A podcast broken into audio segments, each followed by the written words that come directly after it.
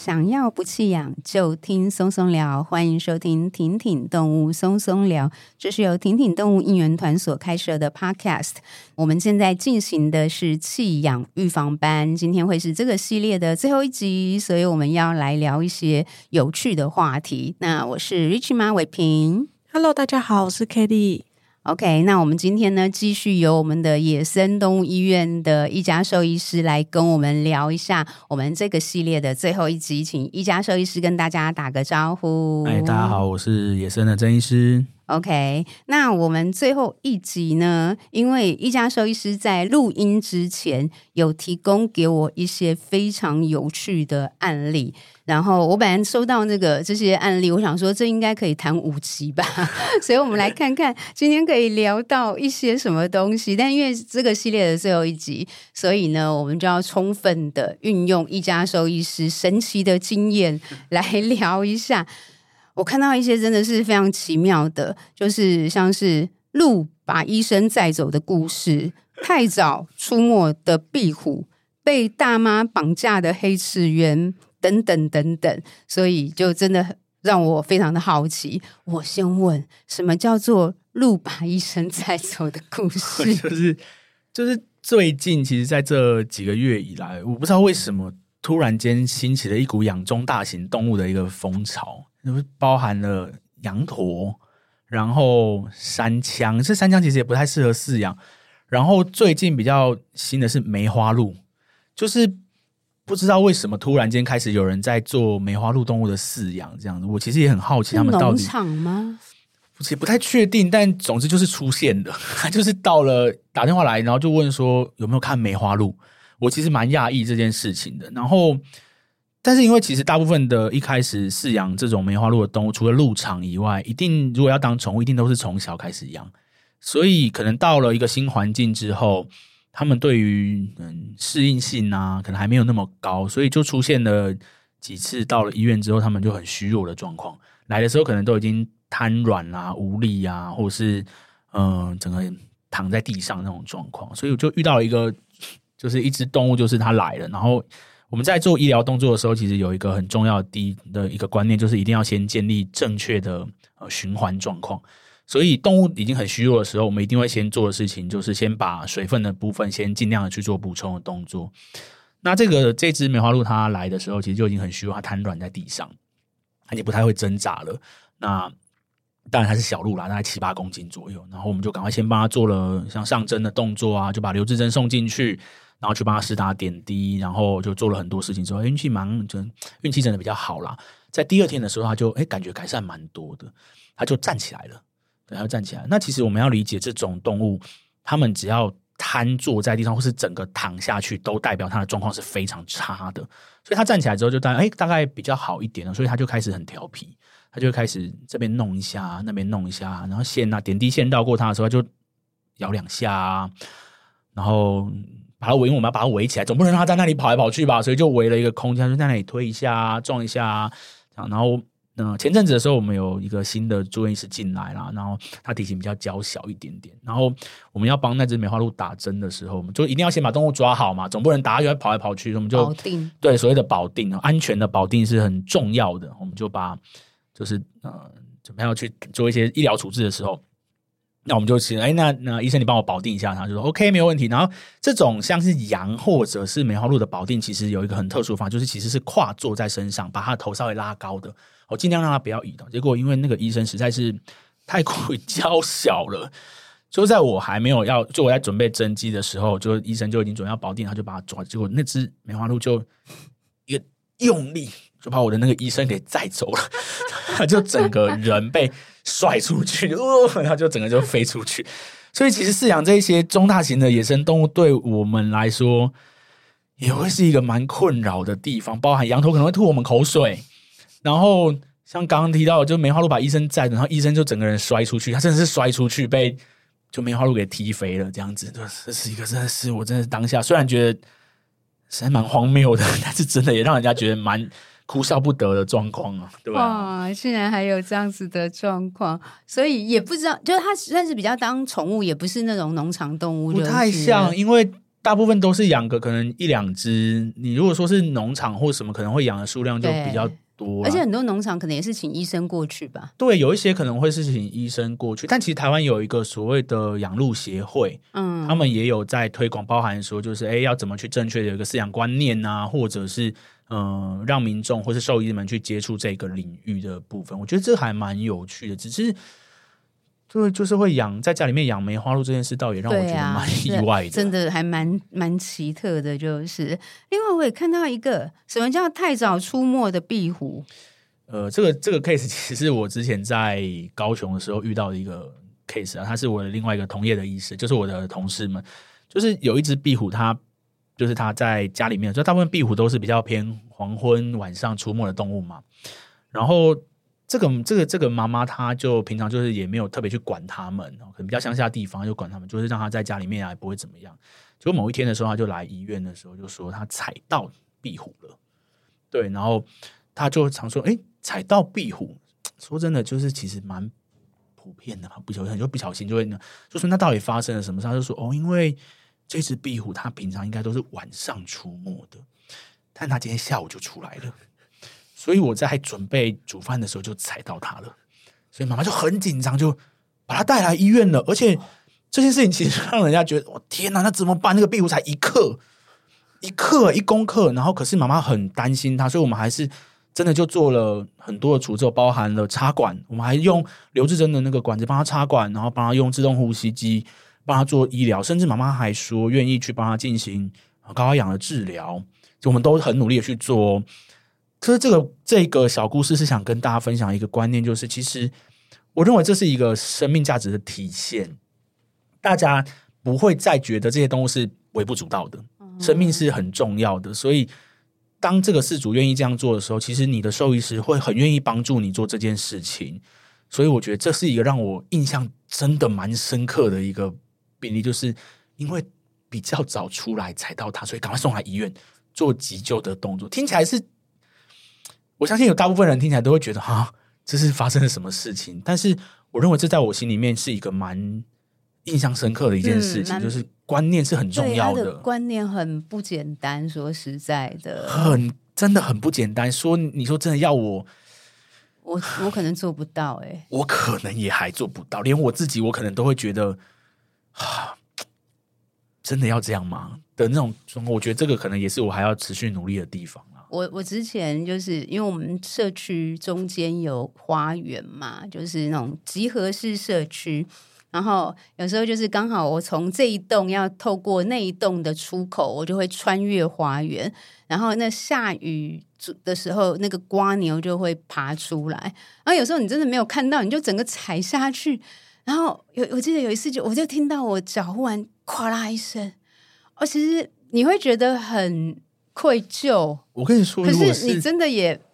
就觉得没没办法。这件事情很有趣，有关于瓜牛这件事情，就是我目前没有遇到过，我还我还没。但是国外的兽医师曾经分享过关于国外的的民众带瓜牛去看诊这件事情，我自己目前没有。那我觉得很厉害，那个病那个病例我也很仔细的看了一下，它的原因也是因为踩到，嗯，然后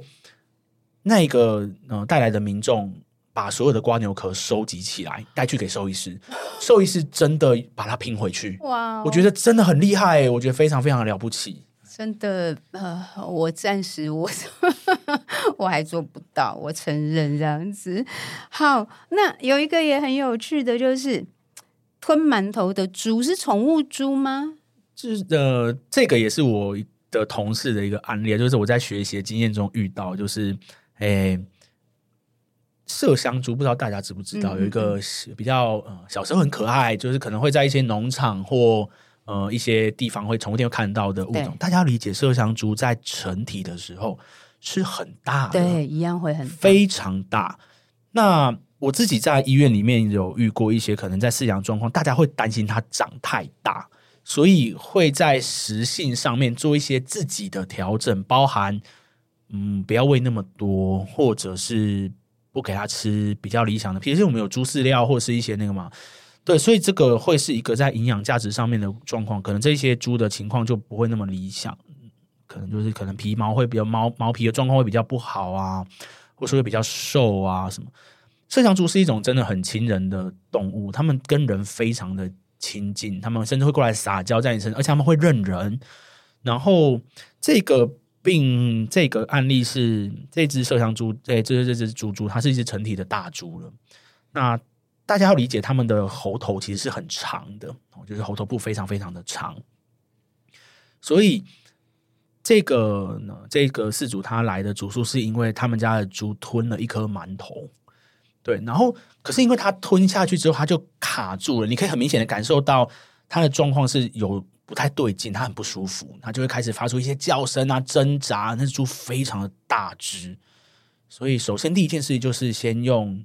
货车送来医院，哦、嗯，不是我的医院，就是在以前的时候医院，然后。它的空间要很大，因为它很大一只嘛，所以就是紧急找了一个很大的空间让它休息，然后就在想要怎么把它拿出来。可是因为那个馒头在喉头部卡着之后会有唾液，对，所以那个馒头会溶掉，它会膨胀，以至于就越来越难处理了。因为一开始就想，那不然用内视镜进去把它夹出来好了，所以就遇到第一个问题：麻醉。麻醉要怎么麻？可是他们如果要进行喉头部的大部分的情况下，都必须要插管。但是在插管的时候，他们的气管因为很深的关系，你就要找一个比狗猫更深的喉头进去帮他做插管。光是插管这件事就非常难处理，然后要拿掉这个已经碎掉的馒头的时候，它已经膨胀的时候，它又没有完全的碎掉，你就要一个一个一个这样慢慢慢慢慢慢的去把它拿出来。我记得到后来是外科医师有一个非常勇猛的，他就直接把整只手臂伸进他的喉头，把那个东西给捞出来了。这真的也是一个，我们他是我听到我看到的时候，我觉得，我真的还要当特种兽医师吗？就他如果没有麻醉好，然后咬下去了怎么办？你们要知道，猪的咬合力是很强的，它们其实是一种很具有威力的一种动物。就是天哪，他整个手臂已经伸进去他喉头了，真的拿得出来吗？我觉得这个是哇，这个也是印象深刻的一个一件事情。对，所以真的，大家不要不要乱养动物啊！是，对啊。然后，因为其实台湾也确实有，呃，就是我们知道台湾有一个很棒的团体叫台湾猛禽研究会，但他们基本上就是保育团体，就是。但实际上，台湾也有人在养猛禽，对不对？对，那。就是这当然就是另外一个很大的讨论范畴，那不在我们这次讨论。但是因为有一个案例写说，被大妈绑架的黑翅鸢跟骨头变形的猫头鹰，这个应该是野生的吧？呃，它是宠物，它是野生动物没有错。因为其实所有台湾的猛禽都属于。哦，保育类。当然，现在有像您刚刚提到的关于这个像驯鹰的协会啊，或是有一些人为饲养的像利翅鸢啊之类的利翅鹰之类的动物。那但是在像黑翅鸢或是黑鸢，它当然是受到台湾法律保护的呃野生动物。野生动物。对，但是就是所有的猛禽其实它都具有一定的攻击性。我们都理解它们的爪子非常的利，我们都理解它们的嘴会有很强的撕咬的能力。那这个案例是一个我真的觉得也很厉害，也是印象深刻，到现在还历历在目的一个案例是，他也是呃，妈妈也很明确的说，他就是捡到的。那他是在逛公园的时候，他就看到一只大鸟在地上，然后他也没有多想，他就走过去看。那这只黑翅鸢其实当时已经好像已经没什么反应了，就是他就是可能是也许是撞到，或者是。也许有一些原因，所以他就在地上，然后他的眼睛是紧闭的。但据妈妈的说法是，他就是呃，对于外界还是有一些敏感性，只是就是他就没有多想。妈妈也就想说，哎，受伤了是不是飞不起来了？他们就会习惯性去赶他一下，就发现他不飞，他就想说，好，那我要带他去看医生。所以妈妈就就把他带来了。但是妈妈带来的时候是。像抓鸡一样的方式把它抓来的，妈妈是拎着它的翅膀，像 真的是像抓鸡一样，把两边的翅膀拎着，就这样拎着拎着的走来动物医院了。然后进来的时候就说：“哦，他捡到一只鸟。”然后大家就想说：“哦，捡到鸟哦，这样啊，可能是啊斑鸠吧，或者是什么其他的那个斑鸠抓起来一看，是一只黑翅鸢，但是黑翅鸢已经醒了，所以。他就用着一只超大的、就惊慌失措的眼睛，跟嘴巴张着超大的嘴巴，这样看着我们，这样。他可能在想，我现在发生了什么事情？然后我也傻住，我就想说，黑翅鸢，就这样被抓着，他看起来没什么事，然后就跟妈妈讲说：“哦，你在哪里捡到他？”就说：“我就在公园啊，我就看到他不会动，就把他拎来，想说我现在也不知道怎么办，这样我们现在怎么做？”我说：“好，妈妈，我跟你说，你先把它放下。”然后妈妈就说：“啊，放哪里？”我就说：“你没看，你就放地上。”然后黑俊下来之后，就一副很惊恐的样子嘛，他就东看西看，但。我也不知道怎么办啊！你叫我徒手去抓它，我也会怕啊。他们其实就我们很了解这种动物的习性，我们也知道它其实下一秒有可能会受到很大惊吓。如果它在整间里面冲撞，对，它可能会有更大的问题。所以我就缓缓拿了毛巾去把它包起来，然后看了一下，发现它没什么事哎、欸。然后我就跟妈妈讲说：“呃，妈妈，我跟你说，他有可能真的就是在休息，对，或者是他可能真的呃不小心撞到东西，他可能有一点不太舒服。”但现在他看起来很好，不然这样好不好？我们等一下走出去外面，我们试试看。果不其然，一走出去门外一打开，他就飞走了。所以，所以就是就像我们刚刚提到的一件事情，就是救援动物的这件事情，其实我们可以先观察，不见得要马上的去帮助他。然后，嗯、呃，不要用抓鸡的方法去抓它。我们可以找一个呃纸箱，或者是利用大条的毛巾去增加动物的安定感。可能会比我们徒手的把它拎进来，让兽医师不要这么跟着受到一些很大的惊吓。这个我觉得会是一个很大大家在在现在的野鸟协会或者是农业局都有推广，怎么去做野生动物的救伤的初步啊，不要喂食，不要惊扰，要怎么样去减少紧迫这件事情。我觉得这就是一个蛮有趣的案例啊。对，我觉得之后在那个不管是教育，不管是大众的社会教育，或者特别是孩童的教育，我觉得去还是要慢慢的去区别出，因为大部分的大众，包含我自己，就是最早其实我是完全搞不清楚动物保护跟保育的。对一般大众的动保，其实就是觉得动物保护，所以它没有分野生动物，没有分伴侣动物。然后你就是觉得这些动物，反正就是人类就要好好的保护它们。但是你保护的程度，这时候就会跟你的生命经验出现的亲疏远近。所以大家大部分社会关注的就是犬猫，因为很近。但是不代表关注犬猫的动保人或动保团体，他不在乎其他动物。那回过头来，我要讲的是。但是因为大家又搞不清楚，就是对于野生动物的保护，跟对我我会觉得，其实动保当然不能够只限犬猫，这是第一个要我们要去去学习的，就是呃打破那个所谓的亲疏远近，去关怀更多动物。但是下一个难度又来了，关怀更多动物，你要先理解他们在这个地球上的角色。然后用适合他的方式。那譬如说，我们现在一直在讲说动物保护啊、动物福利啊，我会觉得啦，不要把动物福利又错想到。我就我也怕听听动物松松聊传递错误的讯息。就是我们大量在这个在这个系列大量谈动物福利，可是这个动物福利到野生动物身上的关键不是动物福利，不是个体动物福利，所以大家不要这么积极的。想要帮忙救援野生动物，动物保育重点在于不要打扰它们，不要介入它们，把它们的环境尽量不要破坏掉，然后维护它的，尽量维护它的，就是呃生活自然生活的环境。那个就是简单来说，其实，在野生动物保育法开宗明义讲的追求的追求的应该是生物多样性。嗯跟自然生态平衡嘛，那动物福利法里面、动保法里面才讲的是我们要呃尽可能的去满足全呃人类管理动物的动物福利，所以它是不太一样的切入点啦。就是我现在有点害怕，是我们一直在宣导动保、动保、动保，然后动保不要只关心犬猫。然后大众也听进去了哦，大众现在就开始积极的观察哪边需要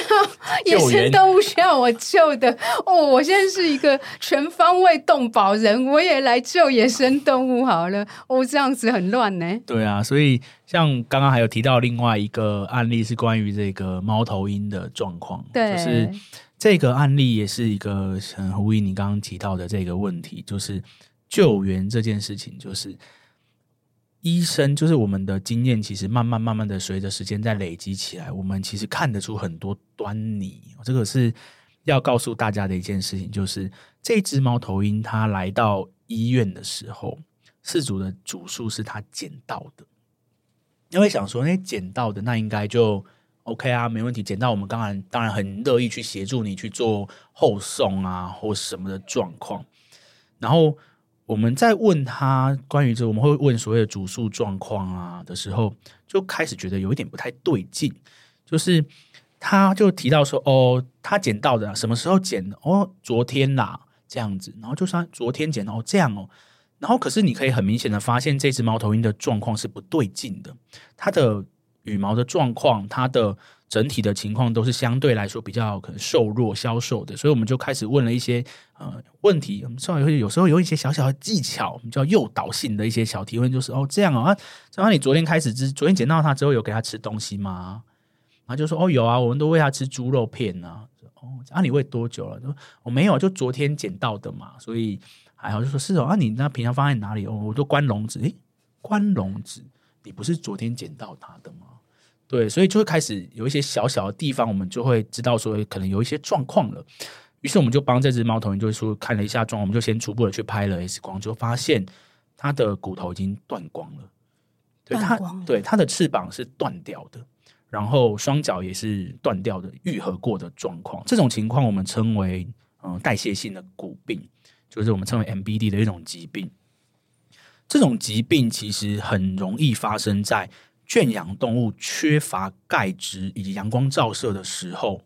会有的问题，包含了蜥蜴，包含了一些手工，包含了鸟，其实都会，还有松鼠，其实都会有这种疾病的出现。所以，其实你一看到那个 X 光，大概就知道它一定被养很久了。但是在这个情况上面的时候，我们其实很难去戳破，饲主说啊，你是不是偷养它很久了？我们其实不会做这件事情，所以我们当然也理解说，你一定是遇到一些状况，你发现不太对劲了。所以基本上在我的医院的状况，只要遇到保育类的野生动物，包含了猛禽，包含了呃，只要是保育类的物种，医院是强制收容的，也就是说。我不会让你带它走，只要我确定这个装这个这个这只动物的情况是符合台湾的法律。当然，我们没办法去筛选说，你说国外的一些难免会有一些人自己饲养的个体啊，或什么。但只要是台湾原生种的野生动物，我们医院的规定是强制收容。如果你不让我们收容，那我就不帮你看诊。对，所以这个是我们医院在做的事情。所以想要跟大家讨论的、提倡的事情是。我们是很愿意协助你们的，我们也理解你们遇到了一些状况，但是其实你们不用，呃，我知道大家都会担心、会害怕有责任，可是不用担心，你可以很老实的跟你的特宠兽医师讲，我们会很尽力的去协助你。所以，包含像特生中心或是像收容中心，其实都会有很多的我们叫做教育大使，他会留在园区内的。但你要想的事情是。因为你害怕责任，所以持续饲养造成动物的死亡，它最终连生命都没有了。对。可是如果你愿意站出来，去勇敢的把这个孩子转交给更专业的人员，他可能还有机会去宣导下一次不要再发生一样的问题。所以这个情况，我觉得是我为什么会特别想要嗯把这个案例拿出来讲的原因。我后来也这个案例其实也可以告诉你们后续，就是我后来也没有特别说什么，我就跟他讲，哦，可能这个孩子可能有一些撞击啦，所以你们捡到他的时候，可能情况就没有那么好。那不然这样好不好？我帮你呃转送给农业局，那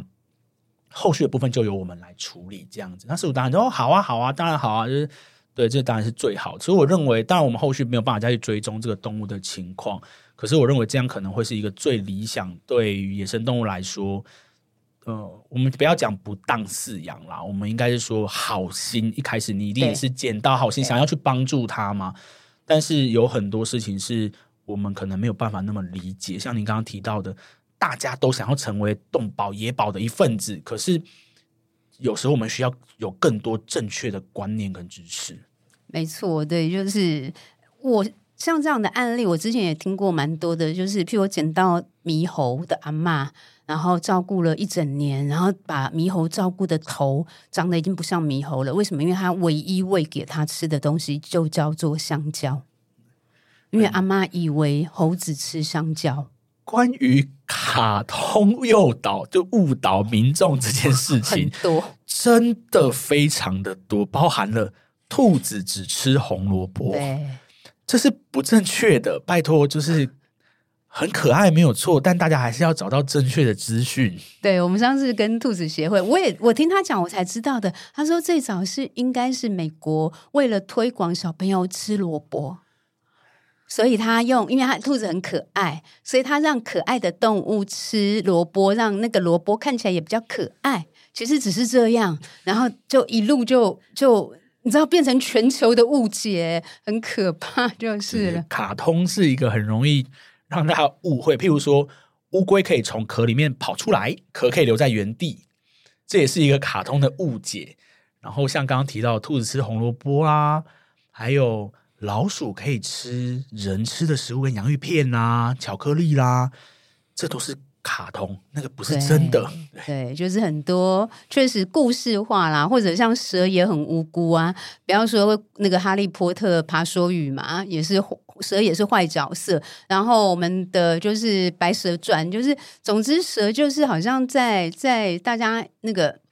就是我们就直接赋予一样，就是。他被标签化，就是这个角色本身标签化。那这个角色的标签化，千万不要拿来放在宠物饲养上面，真的很可怕，或者是对动物的认知都不好，就是了。对，好，那再接下来呢，就是也要问一下，因为那个一家兽医师其实有提到，有一些是因为没有提供一个理想的饲养环境，或者是他饲养观念可能太薄弱。就是你遇到的一些案很特别的案例，像是拉出毛巾的苏卡达，这是怎么回事？就是我们现在大家都居家饲养动物嘛，宠物嘛，很多人都养在家里，但是大家很很可能在我们的，就他们其实就是跟我们共用我们的生活空间的。那有一些动物，它在小朋友的时候，比如说像苏卡达、象龟这种乌龟，它是小时候很可爱，可是它会长很大只。那越来越大只之后，他们可能就会开始试试看这个可不可以吃啊，那个可不可以咬啊？我这个撞一下，那个拉一下，就发生了一件事情，就是有一个我有一个饲主，那饲主很可爱，这是乌龟还在，他前几天才来找我，也很有趣。就是某一天的时候，他就觉得他的陆龟，他们的陆龟很大只了，然后他就觉得奇怪，他的屁股怎么拖着一条东西？他也不知道他吃下去，他就觉得奇怪，怎么拖着一个东西？然后走到哪里就拖到哪里，然后因为有有排泄物嘛，所以。地上就一条，他就想要奇怪，那到底是什么东西？他就很好奇。然后那个乌龟的身体状况很好，它很正常，它还在那里折来折去，爬来爬去，撞啊撞的。然后妈妈就很好奇，就走过去就抓着那个东西，就摸起来就觉得触感怪怪的。他就觉得这个东西怎么摸起来很像毛巾，但他也不敢拉，因为他觉得不太对劲，怎么怎么会有一个东西？是不是可能粘在下面啊，或什么的？然后结果他的乌龟在往前爬的时候，他就抓着，结果真的被他从。屁股拉出一整条完整的毛巾出来，天哪！对，当然不是那种真的很大大毛，就是小毛巾。他自己也吓到，想说：“哇塞，这个是什么时候吃进去的？完全不知道。”哎，还好他有出来，因为像这种棉絮啊，或者是毛的东西，我相信狗猫兽医师会有更强的共鸣，因为他们会有所谓的线性异物，很容易会让肠道有堵塞或打结或是勾到的问题。所以我觉得就是。毛巾这个真的是一个让我觉得蛮惊讶，可是你总会觉得怎么会去吃毛巾呢？但是要知道，特殊宠物在跟我们共融的环境下的时候，他们什么东西都可能会去咬咬看，他可能只是觉得咬咬看而已，就吃下去了，或者是他可能咬下去之后，他觉得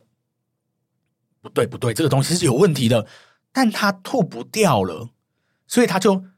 往里面吞了，所以会有。这样的状况出现，哇，这这真的还蛮特别的，对。然后也有吃到弹珠的青蛙，哦，对，就是青蛙的养殖在这几年也蛮流行的，因为角蛙嘛，就是有一种很可爱的青蛙叫角蛙，它就是一种蹲坐在原地的一种青蛙。然后，呃，因为角蛙的这个饲养状况会大流行，有一个很重要的原因，是因为呃饲料产业的开发。以前的角蛙只有一些呃比较活饵的东西可以喂食，譬如说像昆虫啊，嗯、其他种类的小青蛙啦，或者是小白鼠啊之类的东西，它们是肉食性的一种物种。但是后来开发出了所谓的角蛙饲料，也就是说有很多人可以不用去喂食活饵了，他不用再提供活饵的状况。但是还是要提醒大家，其实给予全方位性，也就是所谓的完全食物，还是比较理想的。饲料还是只能提供部分的饮食状况。那因为喂食饲料的关系，所以就开始有很多人会饲养这种动物，包含了可能小女生啊，她就会觉得，哎，我不用喂，不用喂活虫啦，我不敢抓虫，我不敢喂角蛙，可是我不用喂虫啦，我就可以开始做饲养。那当然，你在饲养环境的时候，一开始大家不懂，就会希望我的环境越漂亮越好，可能就会在底部铺弹珠，铺一些土啊，我们叫底材的东西。那这只角蛙它来医院的原因，就是因为它不吃东西。它很奇怪，饲主的环境，因为它放了很多的造景的东西，我们称为造景的东西，它也没有特别注意，它就不吃东西。那你从外观上完全看不出来它怎么了，因为它就是蹲坐在那里，然后笑笑的看着你，这样。然后我们就跟饲主讨论完，我们就去检查所谓的 X 光哦，影像放射学影像，就发现有一颗亮亮的、圆圆的东西在肚子里面。然后我们就问饲主说：“嗯，你有看到这个东西吗？”它不太对劲，这个东西理论上来讲是在影像下不应该这样的呈现。他说啊，有可能是弹珠，对，所以因为在喂食的时候他没有注意到，所以他在同样的环境喂食的时候，角蛙就是会把所有可以放进嘴巴的东西都吞下去，他就同时间的把它吞下去了。然后后来这只角蛙就是我们就去做了麻醉啊，就是把它放倒之后啊，还好，因为角蛙的胃是很大，他们会留置食物很久的关系，我们就。在那里挖它的嘴巴，哇哇呀，就把它给挖出来了，还是蛮幸运的。对，因为如果弹珠进到肠道里面，大概率就就没不太出得来了。对，还好它还在胃里面，所以我们就很顺利的把弹珠给挖出来了。所以，其实，在环境的布置以及饲养任何动物之前，你要知道它会做什么事情，它会做很多出乎你意料，而且你可能不会想到的事情。对，哇，这真的是，然后还有一只乌龟吃到铁钉。对啊，就是那一只乌龟是在工厂养的乌龟，对，然后那个那个铁钉的呃 X 光我也是印象深刻，因为它不是吃一个铁钉，它的消化它是也是一只大乌龟了，然后也是苏卡达，就是这种物种真的是很爱乱咬，因为它们真的很贪吃。它那个影像是密布着整个肠道，全部都是各式各样的螺丝跟。就是五金件，因为他就是说他养在工厂，然后苏卡达就在工厂里面蛇来，什么走来走去这样子。然后他是看到他大便的时候里面有铁有那个螺丝钉，所以他就觉得哎呦，好像怪怪的哦，会不会会不会发生了什么事？所以他就来想说啊，不然来寻一下好了。结果一拍 X 光也是，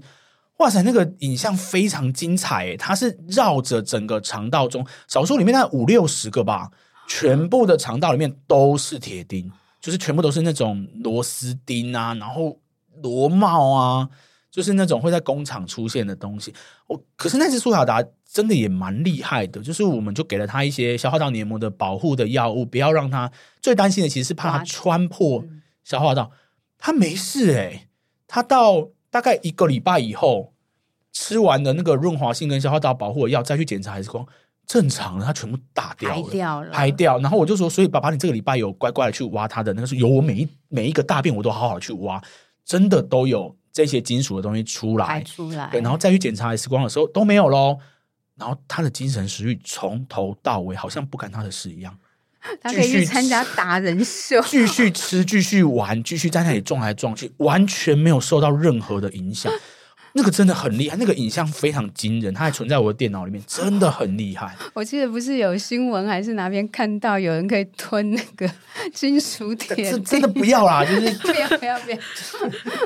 又有点好笑，就是，但是对，就是其实一家兽医师讲这一段，应该是要提醒大家，就是饲养这些特宠在环境上面，其实可能要。你要把你的东西收好，就是、对，要付出更多的，要注意你的东西有没有不见。这件哦，关于乱吃东西这件事情上面，在前阵子有一个国外的案例，不是台湾的案例，也是我看到人家分享，有一只金太阳，它吞了妈妈九颗钻石。金太阳是鹦鹉嘛？对，它把九颗钻石吞掉，我相信那个妈妈应该瞬间也快要疯掉了，因为。现在你要怎么？不过他很也是真的还蛮，就是兽医师很厉害，他就真的把它都拿出来，也是让那鸟活下来了，然后钻石也没有用手术把它拿掉。哦，用手术对他吞 真的是蛮厉害的。我看到那个案例，我也觉得，哇塞，这个应该天人交战吧？到底要拿掉拿出这个钻石，还是要赶快去怎么做比较好？因为鹦鹉上次我们有提到，它的消化道手术其实很不好做。对，所以我我觉得真的，大家真的是拜托收好你们的东西啊，这是很很严重的。对，所以就是我觉得饲养大家要理解啦，饲养宠物啊，因为你会得到从饲养的过程当中，不论是任何宠物啦，你既然选择饲养它，喜欢它，你一定会获得一些精神上的满足。但是就要记得，我觉得所有的事情都是有收就要有付出。所以你一定要就是牺牲一些东西，就是所以，我记得我那个养狗的时候，有一段时间我们家处于家徒四壁，除了就是冰箱就是狗的东西，然后那个地上就是狗的玩具这样子，但是其他都要家徒四壁，因为它什么都会咬啊。对，所以这个就是就是想要享受是那个宠物陪伴的乐趣。就要相对的去去放开心胸的接受一些 状态，要衡量自己的状况啦。如果你的环境真的没有那么适合，那嗯，在饲养动物前还是要多谨慎的评估跟讨论。对，我觉得这个很我，我那时候在外商工作，租房子，然后那个那个工作上面的同事来家里玩，就想说。我们公司的薪水没有这么差，你怎么住这么烂？说没有没有很烂，是是我的狗很宝贝，我的环境是要去符合它的这样子，对，所以我觉得这都是相对性的。那想要最后就是因为我们时间有限，就是希望明年，因为这个这一集应该是今年倒数第二集了，希望明年我会想办法再把那个。一家兽医师邀请来这样子，想办法百忙之中邀你来。但是呢，我们今天想要再聊一个，因为就是你的医师身份，就是想要请就是一家兽医师再多聊一下有关于我们身为饲主啊，在面对就是医疗需求的时候，是不是有一些态度或者是观念，也是一家兽医师想要跟大家聊聊的？对，我觉得我我希望。所有的事主都要有一个很重要，而且我相信不只是事主，同理心真的非常非常的重要。就是，嗯、我们在门诊的时候，其实，在很多的动物医院，或者我相信各位可以去看看所谓的 Google 评论，或是很多的网络讨论这件事情，一定会提到一件事情，关于态度很差这四个字。这个部分我真的。很希望大家可以有一点同理心的原因，是因为大家会带动物来医院，一定都是动物有状况了，不是只有你的动物有状况，大家的动物都有状况，不是只有你的动物很紧急，大家的动物都觉得是最紧急的情况。即便我只是可能皮肤脱毛，对我来讲，我的少一块肉，我就像我假假设我的动物。它的哪一个位置长了一颗东西，我一定也非常紧张。所以在门诊跟门诊的中间，有时候我们会常常遇到事主会很紧急的冲来医院，然后很紧张，非常紧张，然后觉得为什么还没有轮到我？然后当然你不可能跟医生直接接触嘛，你可能会面对到的是柜台，可能会面对到的是第一线先检伤分类的助理们。那常常就会遇到。助理们就会说：“哎，他可能要稍等一下，可能就因为助理们的经验也比较多了，他会知道这个情况是不是紧急的。那但是对于很多门诊病患来说，他会觉得他就是最急的，对，当然，以至于他可能就会觉得，你为什么不赶快让我看？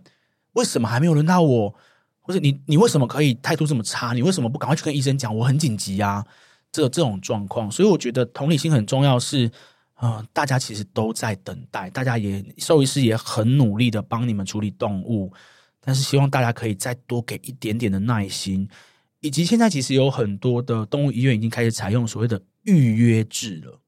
那所谓的预约制的意思，就是只提前让你先安排一个时间，哦，不用让你等候太久，而且可以确保你会有一定看得到的状况，你不要担心。当然，我们还是会遇到一些很紧急的情况，譬如说我们在预约的门诊可能是健康检查，可是前一个门诊可能是被猫或是被其他动物咬伤的动物，我们必须要马上去做止血的动物。其实大部分的事主都非常的有耐心。我有时候都会觉得真的很抱歉，就是我预约了一个时段的门诊给你，但是因为我前面的门诊还没有处理完，以至于这个事主可能必须要等候半个小时、一个小时以上。我都觉得我非常感谢这些事主非常有耐心。但是在这种情况下的时候，预约也会需要提倡大家一个观念，就是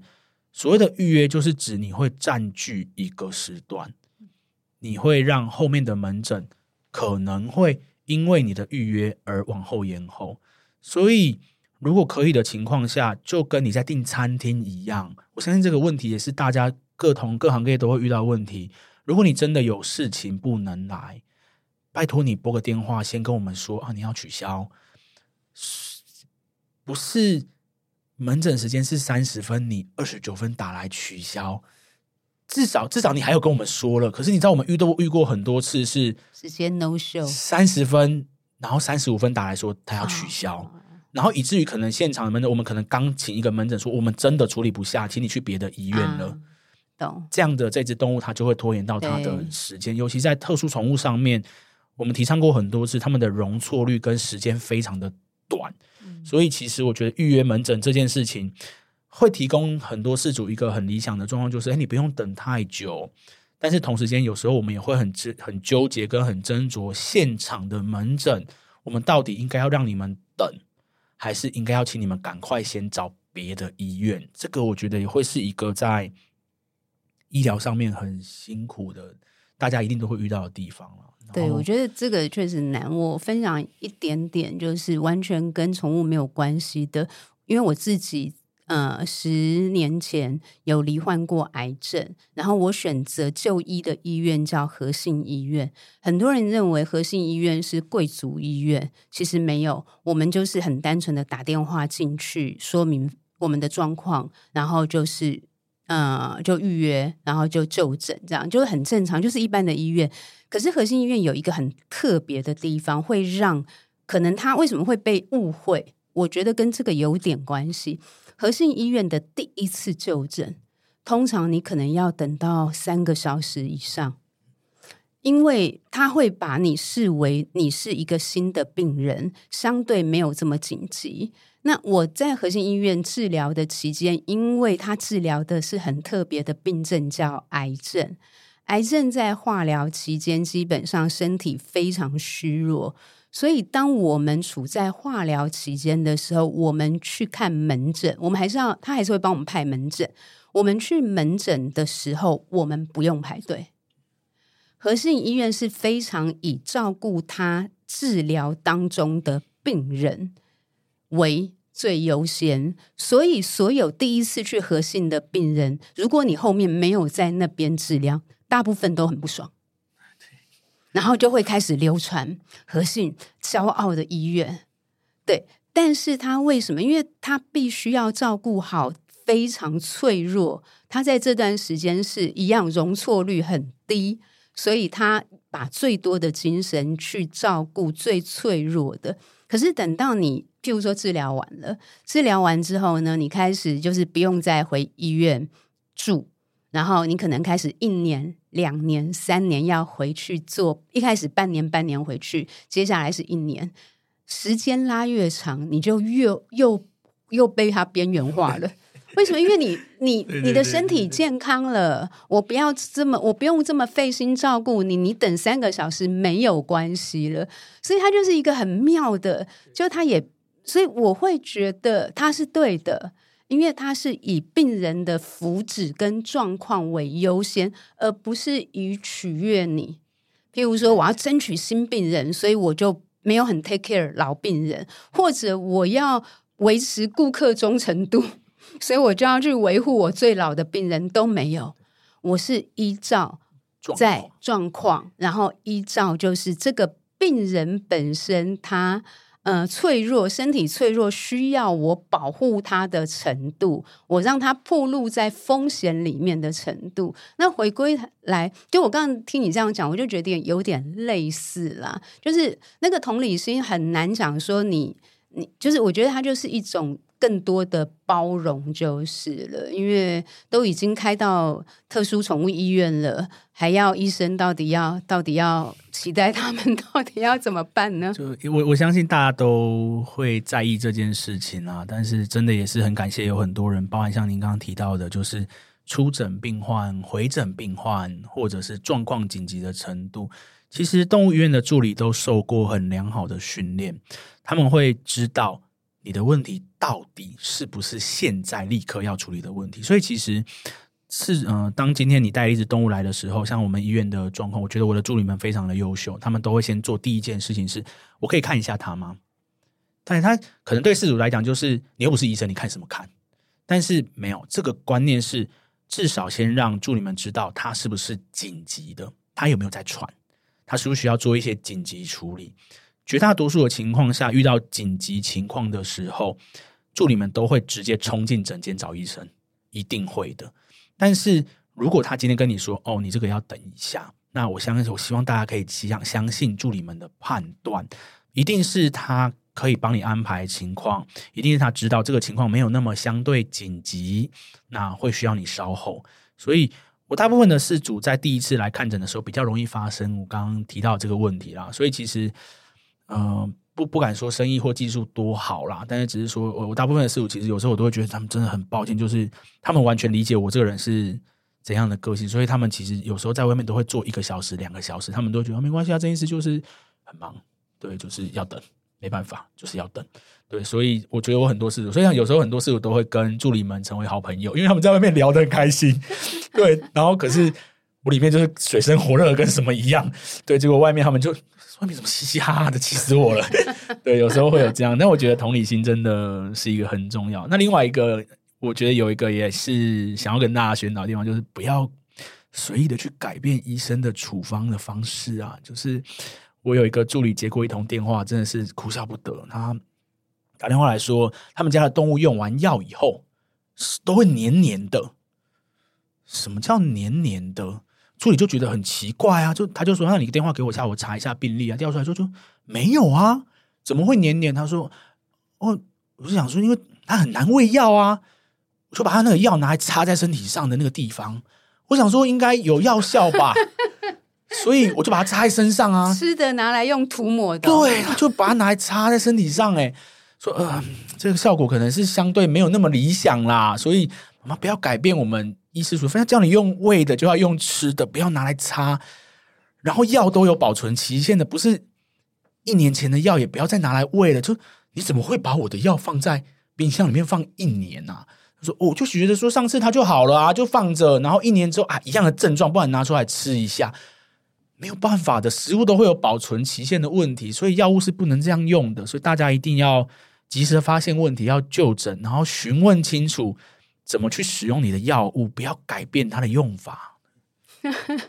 这还蛮，这真的还蛮妙的。但是我觉得是很特别啦。但如果有一些啊，就是就是，我只是刚好也想到，就是和信也有一个很特别的地方。和信呢，它在我们打，就是我是鼻咽癌，因为鼻咽癌它是一个全球疗程非常统一的，所以它在某些医院的化疗会给你化疗药，和信不给。病人化疗药，他坚持你要到医院用打的。然后你想说，是不是因为疗效不同？药品本身疗效没有不同，他为什么这样做？他说，因为很多病人回家就不吃了，